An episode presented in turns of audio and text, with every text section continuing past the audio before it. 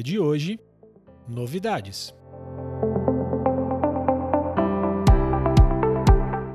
Salve galera, sou Vinícius Sanger, Developer Advocate na AWS para América Latina e tô aqui com vocês para falar das novidades.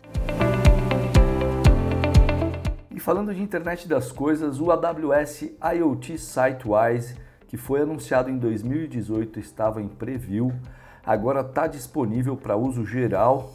Ele é um serviço muito bacana, mais voltado para a internet das coisas industrial, de equipamentos, então para coletar dados, organizar e analisar, trabalhando com protocolos aí de mercado OPC, UA, MQTT e voltado para coisa de manutenção preditiva, indústria 4.0, enfim, um serviço bastante profissional, né, voltado para aplicações aí da indústria de maior porte mesmo.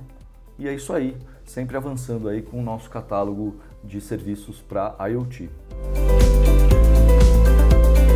E falando de arquitetura de software e soluções, tivemos atualizações no AWS Well Architect. Esse é um framework, vamos dizer assim, um conjunto de melhores práticas para que você possa desenvolver soluções na nuvem da AWS é, com alguns pilares, como o pilar de operação, pilar de segurança, confiabilidade, performance e otimização de custos. Então, é dessa forma que nós encontramos para mostrar para os nossos clientes qual que é a melhor maneira, porque muitas vezes a tecnologia te oferece aí uma porção de possibilidades e a gente fica um pouco uh, em dúvida, inseguro de qual que é a melhor forma para você ter o melhor da tecnologia pelo menor custo, com maior confiabilidade, segurança. Enfim, se você já conhece o Well Architect, é, vale a pena você revisitar e ver os updates. Se você não conhece, é uma super oportunidade para você dar uma lida, está tudo disponível no site de forma gratuita e super acessível. E novidade super legal para o mundo dos containers, que é o AWS App to Container. É um comando de linha aí que ajuda você a migrar legados que você tenha rodando aí em servidores próprios ou em instâncias EC2, legados específicos aí de .NET e Java que você consegue, através de comando de linha, gerar todos os artefatos para containerizar o seu aplicativo. Então, super legal, você pode pegar aplicações que estão rodando aí em JBoss, Tomcat, é, com Spring Boot, WebSphere, WebLogic, é, ou pegar aplicações ASP feitas em .NET com Framework 3.5 ou superior, rodando é, no IS 7.5 ou superior. Então ele te ajuda a gerar até os artefatos de CI/CD com integração no Code Build, com integração com Code Deploy. Vale bastante a pena dar uma olhada no AWS App2 Container.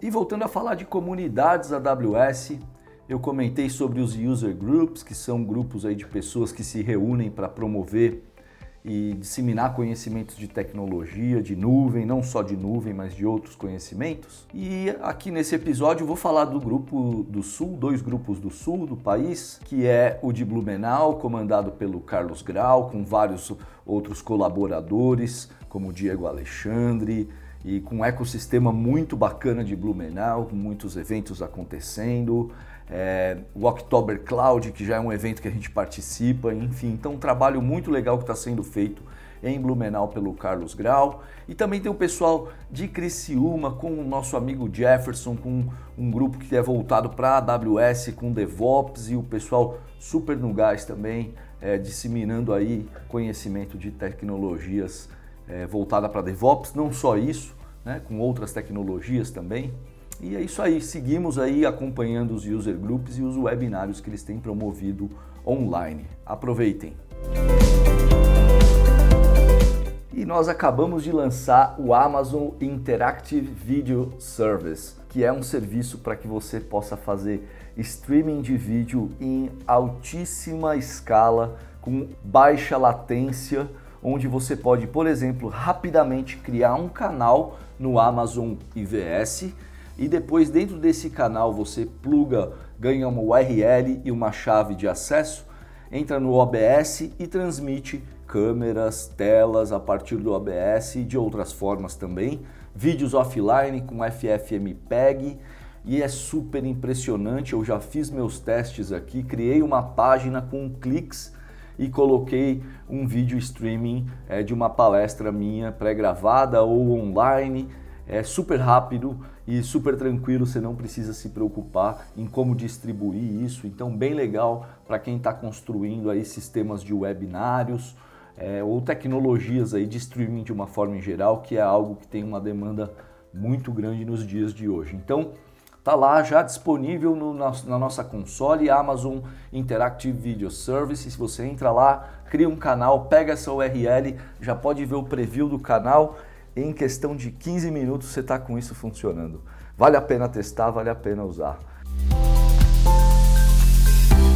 E vou encerrar aqui falando do Deep Racer, o AWS Deep Racer, que é aí o carrinho que nós lançamos já tem dois anos, que através de uma câmera ele faz aí inferências e navega em uma pista de forma autônoma e nós tivemos um campeonato em 2019 super sucesso com 16 finalistas, super acirrada a disputa e muito legal. É, com o Deep Racer ele trabalha com o conceito de Reinforcement Learning, que é um conceito onde você tem uma rede neural que ela é treinada por recompensa.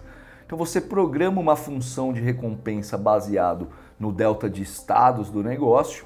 Né? Então você vai ver se o carrinho continua no centro da pista, você dá uma recompensa alta. Se ele está saindo da pista, você diminui a recompensa. Se ele saiu da pista, você penaliza. E seu algoritmo faz isso.